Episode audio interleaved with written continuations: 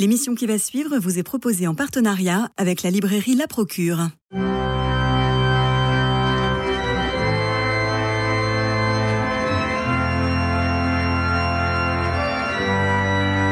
Culture Club, une émission de Radio Notre-Dame en codiffusion avec RCF. Christophe Maury.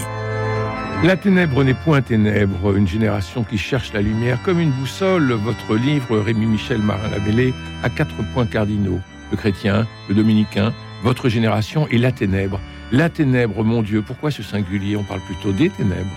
C'était pour reprendre la, le terme biblique en fait qu'on trouve au singulier et il me permettait de mieux caractériser ce que j'essayais de chercher, ce que j'essayais de comprendre, c'est-à-dire dans quoi on baigne. Et euh, c'était l'obscurité et en même temps pas les ténèbres du mal et de l'enfer qu'on a l'habitude de caricaturer. Et donc j'ai trouvé dans ce, ce terme-là et dans la Bible, bien sûr, euh, quelque chose de, de, ce que je voulais dire. Alors, euh, il y a La Ténèbre, euh, oui. il y a le Dominicain, le tout jeune Dominicain que vous êtes, c'est votre premier livre, vous avez quel âge? J'ai viens d'avoir 29 ans. Bon, et alors donc vous faites partie de cette génération quand même un peu compliquée. Oui. et que un vous, peu paumé parfois. Un peu paumé, que vous analysez, que vous regardez. Oui. Que, et ce livre est un peu un miroir pour cette génération. Oui. Et avec deux faces, le miroir de la ténèbre et, et le miroir de la lumière. Mais enfin, Oui. on peut aussi se regarder, je vous cite. Je me demande ce que je peux voir dans les yeux de ma génération. Nous ne fondons plus notre vie, nos enthousiasmes sur les utopies des générations précédentes. Elles étaient peut-être folies, elles ont entraîné quelques dérives, mais alors il y avait un au-delà du présent. Aujourd'hui, j'entends que le seul moyen pour être heureux, c'est de ne pas trop en attendre de la vie. Une posture blasée qui engendre un franc pessimisme et qui a pour elle d'être réaliste. Où se trouve ce qui d'ordinaire résiste toujours en l'homme? J'entends la volonté de vivre, et pas seulement de vivre, mais d'être heureux. On se contente d'un soleil de ténèbres. Ouais. C'est terrible le constat que vous faites sur, sur cette génération. Il n'y a plus de fondamentaux?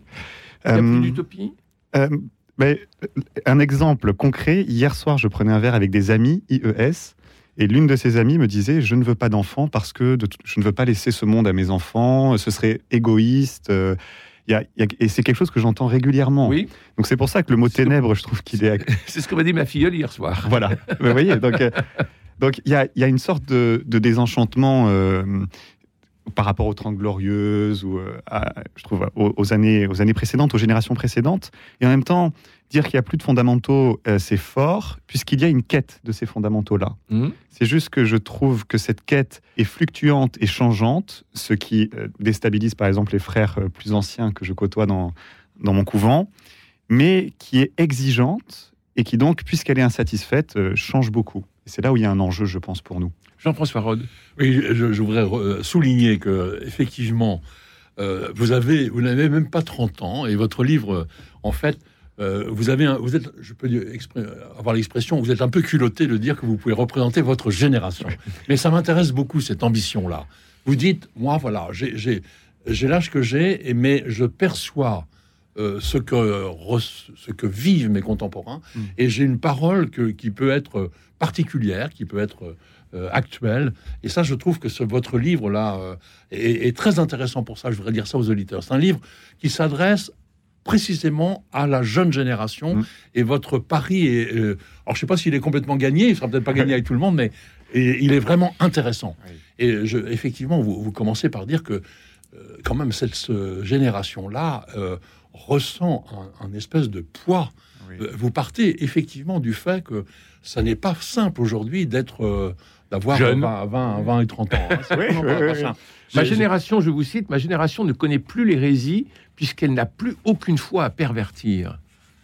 C'est terrible. Oui, mais c'est. Je, je vous prends un exemple aussi. Un cousin qui porte tout le temps un chapelet autour du cou et qui m'a dit euh, Rémi, c'est bien d'être rentré dans les ordres, c'est important. Moi, je suis catholique. Et je l'ai invité à, à célébrer une célébration pascale au couvent. Et il m'a dit C'est quoi? Je dis bah, Tu sais, Jésus, il est mis au tombeau, puis après, il ressuscite. Et il m'a dit Ah bon, il n'est pas resté sur la croix? Je croyais qu'on l'avait laissé sur la croix. Donc, vous voyez, qui, le, le fondam- les fondamentaux même de la résurrection ne sont, ne, ne sont, ne sont plus connus. Donc euh, il, faut, il faut être, faut être franc sur ce- cet, cet état de fait. Ben oui, mais on- quand on parle de politique, on dit toujours que ça fait des décennies qu'on ne fait rien. Et quand on parle de, de- de foi, on dit que ça fait des décennies que le catéchisme ne sert à rien. Et, et- et que ce n'est pas les crayons de couleur qui ont, qui ont transmis la connaissance. Oui, alors là, je, je suis plus prudent parce que autant j'ai aucun souvenir de mes cours de catéchisme dans le petit village d'où je suis originaire, et en même temps, je suis sûr que c'est les dames qui m'ont fait le caté ont semé des graines en moi que je que je peux pas que je peux pas voir aujourd'hui, mais qui, qui ont poussé. Donc, je, je suis assez prudent.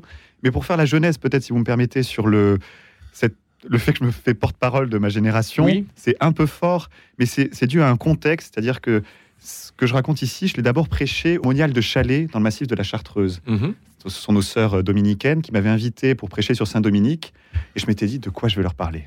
C'est-à-dire, de Dieu, elles le connaissent mieux que moi. De Saint-Dominique, elles le connaissent mieux que moi. Elles ont une telle sagesse, une telle une vie profonde et incarnée que j'étais désemparé. Je me suis dit, mais il y a un truc qu'elles connaissent pas, normalement, ou peu, c'est ma génération. Et donc, euh, et puis, c'était pour moi confier ma génération à, à leur prière. Donc, il fallait que j'en Mhm. parle vraiment. Bien sûr. Est-ce qu'on on peut dire qu'il y a une génération euh, na- Naguère aussi, on faisait quand même beaucoup de distinctions selon la classe sociale, selon le, justement le, la religion, selon euh, le niveau d'études, selon euh, l'inscription dans la société. Là, vous dites qu'il y a quand même quelque chose de constant et de commun à toute une génération? Euh, je, je- je mets des nuances au début du livre, dans le préambule, hein, sur, ce, sur, sur, sur cette génération. Je dis que c'est, c'est difficile de faire une unité d'une Oui. telle diversité. Et en même temps, alors c'est un mot qui est dans la bouche du Christ, hein, de génération en génération, le salut doit être reçu. Et là, du côté dominicain, donc de notre Père Saint-Dominique et puis de l'accordaire, il y a l'enjeu d'entendre la voix du siècle. Et donc, c'est ce que j'essaye de faire. Oui. Et c'est, sûrement imparfait, mais je crois quand même que, que je saisis quelque chose. Ce que, ce que dit Vatican II dans le Gaudium et Spes en disant qu'il faut euh, scruter les signes des temps. Voilà, Hein, donc exactement. il faut être en avance, regarder Oui. et regarder ce qui advient Oui. Pour que l'on puisse peut-être le précéder, je n'en sais rien, Oui. mais enfin, ou peut-être anticiper, Oui. mais en tout cas ne pas subir. Mm. Vous, alors, y a cette, cette génération est pleine d'énergie, mais une énergie qui épuise. Je vous cite Nous ne pouvons trouver ailleurs qu'en nous-mêmes la moindre source de lumière, c'est la richesse de l'homme. Mais ces ressources sont épuisantes. Je ne peux compter que sur moi. Et d'autre part, elles s'épuisent. Nous ployons alors sous notre propre poids, car nous ne pouvons nous combler nous-mêmes. C'est- terrible ce que vous dites. c'est vrai. C'est-à-dire que, En l'entendant dans votre bouche, c'est-à-dire que, J'avais euh, pris aussi la même citation. oui, Enfin, c'est votre point de départ, justement. Oui. La ténèbre. Oui. Et après, tout votre livre, en fait, c'est un chemin pour sortir de- de- Exactement. de, la ténèbre. voir quelle est la Euh, bah, lumière. En huit Oui. étapes. euh, En huit étapes. euh, et ça, c'est vrai que là, ça vous crée, ça vous donne une- un chemin, une méthode euh, qui est très, très intéressant, très Oui. important. Alors, euh, on est épuisé, euh, on sent le, le burn-out finalement, et comment sortir de cette ténèbre? Euh, Et là, vous êtes très fort. Rémi Michel Oui. Marin Lamelet, dans votre livre La ténèbre n'est point ténèbres, une génération qui cherche la lumière. Et le vrai titre, c'est une génération qui cherche la lumière, selon moi. Vous êtes très fort parce que vous ne rentrez ni dans un propos de bien-être, ni dans un propos de psychologue, ni dans un propos de sociologue. Vous restez dans une idée euh, anthropologique fondée sur votre foi et sur, Ah oui. euh, et sur les textes. Donc on est vraiment dans un propos euh, spirituel. Oui. Mais alors comment on sort de cette ténèbre? La, la question qu'il faudrait poser, c'est est-ce que moi-même j'en suis sorti? Et en fait, il y a, mais peut-être comme en, chacun de nous, mais il y, a, un combat qui se joue encore en moi de, cet ordre-là, entre les ténèbres et la lumière du Christ, qui, est qui est Jésus en fait, et qui, est Dieu, qui et ça dans ma vie religieuse, je l'éprouve, euh, j'ai envie de dire quotidiennement et à, tout moment. Donc c'est difficile de dire voici la voie. Il n'y a que Jean-Baptiste, Saint Jean-Baptiste pour dire ça. Mais je crois que, en tout cas, moi, ce qui m'a, ce qui m'a donné un air frais lorsque je suis entré dans l'ordre, c'est bah, de, m'inscrire dans une tradition. Et là, je trouve que l'Église a, quelque chose à, dire, ou peut-être, si vous me permettez, à redécouvrir, c'est que on- on n'est pas seul. Alors, on n'est pas seul déjà parce qu'il y a la communion des saints, donc il y a le ciel, mais il y a, la terre, il y a 2000 ans d'histoire, et j'ai découvert que avant moi, en fait, il y, a, des hommes et des femmes, des saints, des moins saints, qui, se sont heurtés aux mêmes problèmes, qui ont eu les, les mêmes combats, cette combat de la ténèbre, et, qui en sont sortis, mais pas seuls en fait. Donc voilà une des pistes.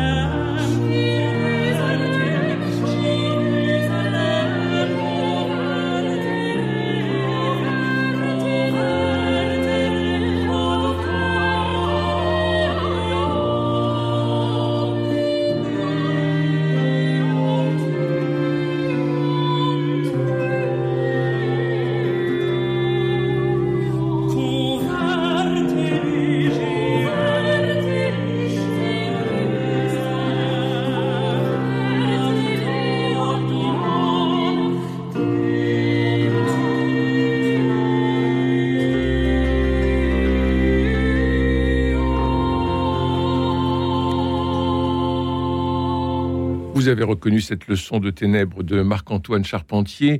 Jean-François Rode et moi, nous sommes euh, avec euh, Rémi Michel Marin Lamélé pour son livre La ténèbre n'est point ténèbre, une génération qui cherche la lumière. Je vous cite encore euh, Rémi Michel Marin Lamélé. Nos ténèbres, c'est le déficit de ces présences, la nôtre en premier lieu, la difficulté d'être à nous-mêmes au cœur de notre propre vie. Ces moments où l'on accomplit mécaniquement les gestes du quotidien, où l'on se sent comme séparé de son corps. On perd la maîtrise du cours du temps. On échoue à se tenir face à face devant un miroir. Ensuite, déficit de la présence des autres qui sont douloureusement absents à nos appels jusque dans la relation la plus intime, absents en esprit malgré leur présence corporelle. Et au cœur de votre livre, euh, Rémi Michel Marin-Lamélé, il y a ce point fondamental qu'est la solitude. La solitude comme vraie ténèbre.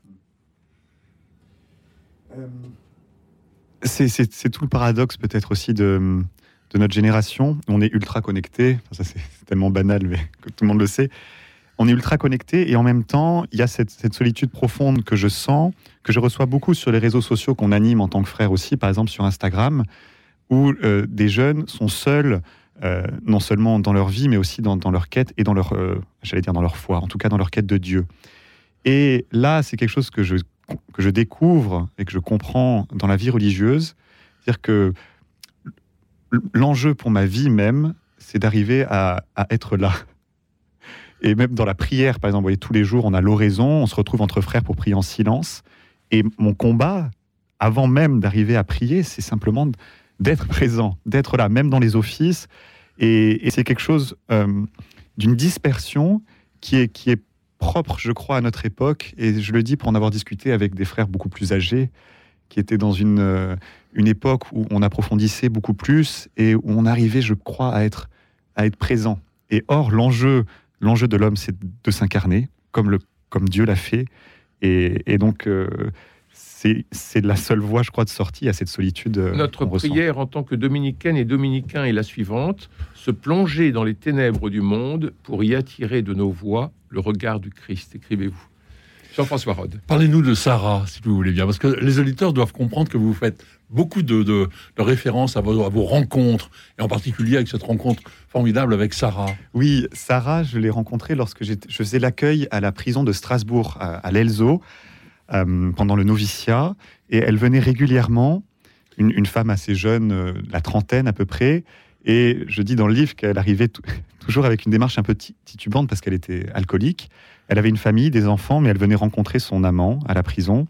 Et on, discutait à chaque fois. Et il y avait quelque chose, je trouvais, dans, dans, son attitude qui ne craignait pas le jugement. En fait, même si elle me demandait est-ce que ça se voit que j'ai bu, elle savait ma réponse et, et elle, m'a dit un jour, j'aime parler avec toi parce que je sens que tu, ne me juges pas. Et, là, moi, c'est quelque chose dont je souffre beaucoup plus qu'elle, je crois, de la peur du jugement.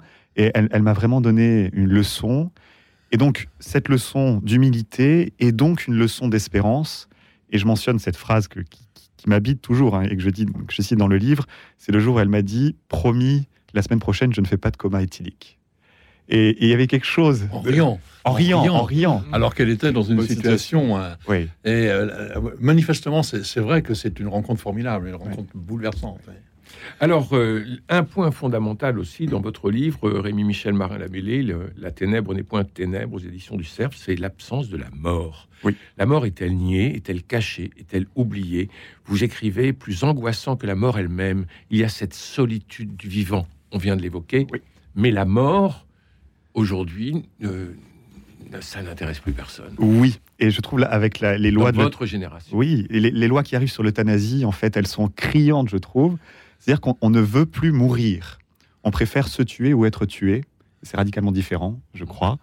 Et, donc la, mort est absente, et je parle aussi de la mort au sens du ciel. C'est-à-dire que comme il n'y a rien après la mort, quelque chose de, de flou, peut-être la réincarnation, je retourne à la terre, je suis dans cet arbre, enfin, donc elle a, donc elle a disparu. Et du coup, c'est problématique. Et je crois que parce que quand il n'y a plus la mort, euh, il n'y a plus le sens de la vie. Et c'est pour ça que je crois que là aujourd'hui c'est la fête de la Croix glorieuse. Euh, j'entendais tout à l'heure, il faut remettre l'Église au milieu du village. Je crois aujourd'hui il faut remettre la, la croix et donc la mort au centre de nos vies. Et là aussi, j'ai envie de, que vous nous reparliez d'une autre rencontre que vous avez faite. Un jour, vous allez euh, pour, euh, en fait, euh, témoigner parce que quelqu'un venait de mourir. Hein, vous allez sur le lieu avec plein de gens et vous finalement vous pleurez, et vous pleurez énormément, longtemps. Et il y a une inconnue. racontez quand même plutôt. C'est vous qui racontez. Qu'est-ce qui s'est passé? Il y avait eu un massacre aux, États-Unis et, et vraiment je gérais, mais sans savoir quoi faire en fait de ma tristesse. Et comme souvent, il y a ces petits rassemblements. Là, c'était sur la place du Trocadéro. Il y avait des bougies chauffe-plat. Les gens pleuraient autour. Il y avait quelque chose d'un peu absurde dans cette. Je me suis assis et j'ai pleuré. Ça m'a fait du bien, je crois. Mais, euh, mais c'était, c'était sans, sans but. Et il y a une dame qui s'arrête à côté de moi. Elle était d'origine asiatique, elle parlait pas français et elle m'a sermonné en anglais de manière assez, assez rude en me disant, je me rappelle plus exactement, en me disant maintenant il faut que tu partes. Ça y est, ça suffit. Et après, j'ai découvert ces phrases du Christ laissez les morts enterrer leurs morts. Et, oui, ça a été une étape pour moi aussi dans ce rapport à, à, une mort qui me rend paralysé parce que j'ai perdu le sens de la vie et parce que j'ai perdu le sens même de la mort au sens euh, chrétien du terme. Alors, comment sortir des ténèbres? Eh bien, vous avez, premièrement, il faut marcher. Deuxièmement, il faut inviter à voir. Troisièmement, il ne faut pas craindre le mot vérité. Et c'est, on sent que euh, il y a, et puis naturellement, votre livre se termine sur, sur la notion de joie, parce que c'est sur la joie précisément, comme si la joie était le feu qui éclairait les ténèbres. Oui. Et là aussi, c'est quelque chose que, que je constate, en fait, là, dans, mon expérience euh, de ces quelques années que j'ai en vie religieuse, c'est que parfois j'ai du mal à voir la joie dans ma vie quotidienne. Euh, il y, a sa part de, de, de tristesse, de, de fardeau. Et c'est les gens autour de moi qui la voient, cette joie, qui me disent, mais comment ça se fait que tu es, aussi heureux? Et donc là, je me dis, ça peut pas venir de moi, parce que, parce que au quotidien, il y a des matins où je me lève, je me dis, mais qu'est-ce que je fous là? Et en même temps, s'ils sentent cette joie, c'est qu'elle vient d'au-delà de moi et qu'elle est, qu'elle est ce feu que Jésus est venu jeter sur la terre. Alors, Jean-François Roth, qu'est-ce qu'on va voler sur les tables de ah. la librairie La Procure, qui est en partenariat avec nous En plus, il y, a, vraiment de très bons livres. En particulier, je voudrais vraiment signaler un, livre magnifique qui s'appelle Célébration du Cogito, de Denis Moreau, aux éditions du Seuil. Et c'est un petit livre absolument magnifique. Euh, Denis Moreau est professeur de philosophie à Nantes, mais ce n'est pas un livre d'histoire de la philosophie. Bien sûr, il repart du, cogito de Descartes que tout le monde connaît. D'ailleurs, il commence par ça. Il dit c'est incroyable, cette formule cogito ergo sum, tout le monde la connaît, encore plusieurs siècles après, partout dans le monde. C'est étonnant cette, Et d'ailleurs, il, fait remarquer que le mot, ça n'existe même pas dans le, dans, le, texte de, Descartes. Euh, en fait, il y a euh, ego sum euh, non, e-, ego cogito ego sum en latin. Ici, il y a je pense donc je suis en français, mais il n'y a pas cogito ergo sum. Enfin, peu importe. Mais ce que je voudrais dire à tous les auditeurs, c'est que ça n'est pas un, livre d'histoire de la philosophie, c'est un appel à faire l'expérience fondamentale que je suis. Effectivement, euh, par rapport, on peut douter de tout, on peut être trompé sur tout, mais même, même on peut pas être trompé sur le fait que je suis je. Et en fait, il faut revenir à cette, faire cette expérience fondamentale. En gros, il dit d'ailleurs un moment, parce qu'il a beaucoup d'humour de numéro, c'est très passionnant. L'objet dont on doute, la raison de douter et les résistances au doute. Et en fait, il dit, bah, les méditations métaphysiques, c'est le livre dont vous êtes, vous êtes le héros, en fait. Et donc, il, dit, faites ce travail. Alors, en plus, ça redonne un peu beaucoup de, de, valeur à Descartes, qu'on a un peu, un peu tendance à dire, bon, ce bon vieux Descartes, on connaît par cœur, on a déjà vu, etc. Il n'y a plus rien, rien à, entendre, à attendre. Je vous, je vous, conseille donc Célébration du Cogito, Denis Moreau, un bonheur de lecture garanti. Bon, autre, autre Alors, livre. un livre plus, enfin, peut-être un petit peu moins, euh, très important, mais euh, plus difficile par certains côtés euh, sur sa thématique. Le livre de Alain Cordier et Roland Lallemand, Pour une fin de vie humaine. On a fait l'allusion tout à l'heure à. Et c'est un livre qui est, qui, qui est, à mon avis, absolument indispensable à tous ceux qui réfléchissent justement à la législation. C'est en débat aujourd'hui, oui. et c'est un sujet compliqué, c'est un sujet sur lequel il faut sortir de l'émotion et du simplisme. Et là, euh, c'est un livre qui donne euh, des, références très euh, sûres, en particulier parce que c'est le dialogue entre un haut fonctionnaire, Alain Cordier, qui a été Mm. euh, tenez, euh, pa- patron de, de- de l'assistance publique, etc., qui a été aussi euh, de- patron de, Bayard pendant un moment, etc., enfin, haut fonctionnaire, qui est aussi philosophe, et puis un médecin, 45 ans médecin euh, à- euh, dans la banlieue de Paris, euh, et tous les deux euh, essaient de réfléchir à euh, pour une vie. Le, le sous-titre du livre, c'est Petit précis de soins palliatifs à domicile. Et donc là, je, je le dis, tous ceux qui ont des, qui sont confrontés concrètement dans ce, à cette question pourraient prendre ce livre-là parce que le mot, tous les mots sont importants. C'est vraiment un précis.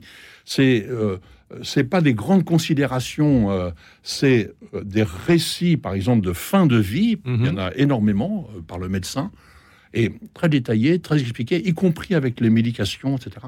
Donc, on a affaire à pas une grande, des grandes considérations, mais des, vraiment des témoignages de vie, une réflexion de vie, et qui arrive un peu à la conclusion quand même. C'est très nuancé, mais que il est peut-être pas nécessaire de faire une nouvelle législation. On a en fait, On a la loi Leonetti. on a tout ce qu'il faut pour prendre nos responsabilités et faire donc justement des soins palliatifs à domicile. Vraiment un beau, un beau livre qui s'appelle donc Pour une vie, pour une fin de vie humaine, petit précis de soins palliatifs à domicile, Alain Cordier, Roland Lallemand, chez, euh, dans la collection euh, Médecine humaine, c'est chez Hermann. D'accord. Un autre livre? Alors, Puisqu'on parlait de la mort, a- oui. il y a aussi euh, Gérard Billon et Sophie Ramon qui ont fait un livre qui s'appelle Quelle vie après la mort? Là aussi, on en parlait tout à l'heure. Et là, l'intérêt de ce petit livre qui est paru chez Salvatore, c'est que ils font le parcours de la Bible sur la question. Ah, Ancien intéressant. et Nouveau Testament. Et donc, euh, Gérard Billon est un, est un bibliste, Sophie Ramon aussi.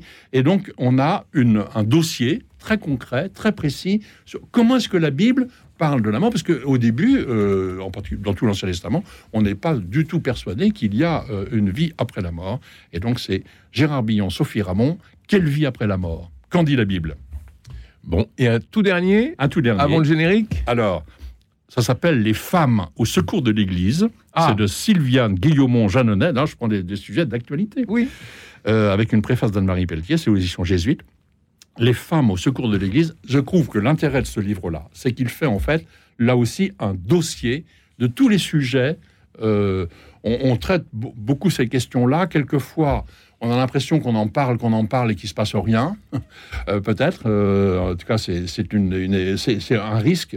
Et là, elle reprend justement ce que dit. euh, ce que dit la Bible, en particulier l'Évangile, ce que dit le rapport de Jésus aux femmes, le Saint Paul, mais aussi elle reprend les questions de, l'accès des femmes au, ministère, et elle le fait de manière pas du tout idéologique et polémique, elle donne les pièces de la, la réflexion, et c'est un livre très, très utile. Il y avait le livre de Christine Pedotti qui s'appelle euh, Jésus, l'homme qui aimait les femmes. Je ne Oui. sais pas si vous l'aviez L'homme lu. qui préférait les femmes. L'homme qui préférait les femmes, Oui. et qui est un livre Ah, formidable. magnifique, je suis d'accord. parce que justement, euh, c'est quand même, euh, c'est une femme qui, il ressuscite, il apparaît ressuscité à une femme. Euh, c'est aussi une femme qui reçoit euh, l'ange et qui dit le fiat. C'est les femmes sont tout le temps présentes. Ouais. Merci Jean-François Rode, merci Rémi Michel Marin Lamélé pour Merci à vous. ce, livre, La Ténèbre n'est point ténèbre, une génération qui cherche la lumière et qui est paru aux éditions du Cerf et qui paraît aujourd'hui Aujourd'hui. précisément. Donc précipitez-vous Dans dans toutes toutes les les bonnes procures, les bonnes librairies et les FNAC, entre autres. Merci à Jean-Paul Lérine, François Dieudonné, Louis-Marie Picard et Camille Meyer. Vous savez qu'en téléchargeant l'application Radio Notre-Dame, vous pourrez nous écouter partout et tout le temps. Merci aussi aux équipes de RCF. Demain, c'est vendredi, nous irons au théâtre pour parler de l'actualité théâtrale, marquée entre autres par la première du 8e ciel, la nouvelle pièce de Jean-Philippe Daguerre au théâtre La Bruyère. À demain, prenez soin de vous et des autres, et je vous embrasse.